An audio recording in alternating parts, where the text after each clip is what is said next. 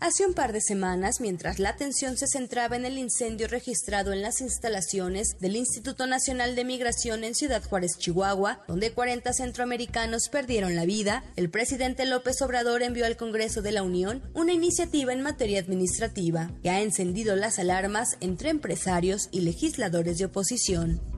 Vamos a seguir llevando a cabo la reforma administrativa que ese era otro lastre que se heredó para que la mafia pudiese actuar con libertad, maiciaban, sobornaban a todos. Pero ¿de qué va la reforma administrativa?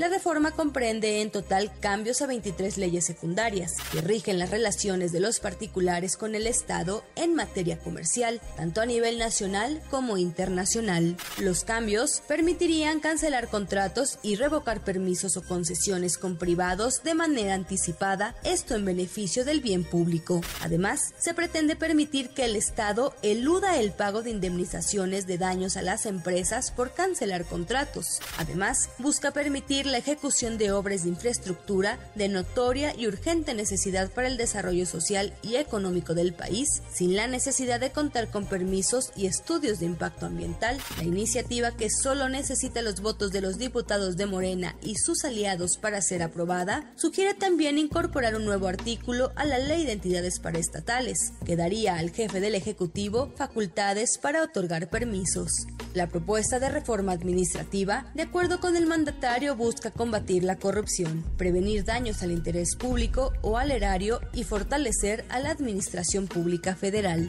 Él dice que si no está de acuerdo, digamos, con lo sucedido en el contrato, el gobierno tendría la posibilidad de ya no continuar con el contrato, no dar ningún tipo de indemnización y por supuesto, pues nadie va a querer venir a invertir a México con este tipo de riesgo.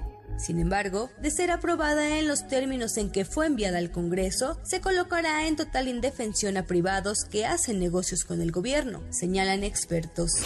Además, se sentarían las bases para cancelar contratos, evitar indemnizaciones, asignar permisos y recuperar bienes públicos, mientras que la iniciativa privada advierte sobre los efectos negativos para la inversión, ya que se podrían frenar nuevos negocios y generar incertidumbre jurídica para las empresas que ya invierten en nuestro país. Hacemos un respetuoso pero enérgico llamado a los legisladores de todas las representaciones políticas para que no aprueben las modificaciones propuestas, pues de hacerlo será un golpe devastador a los esfuerzos por posicionarnos como un sitio seguro para las empresas nacionales y las inversiones extranjeras.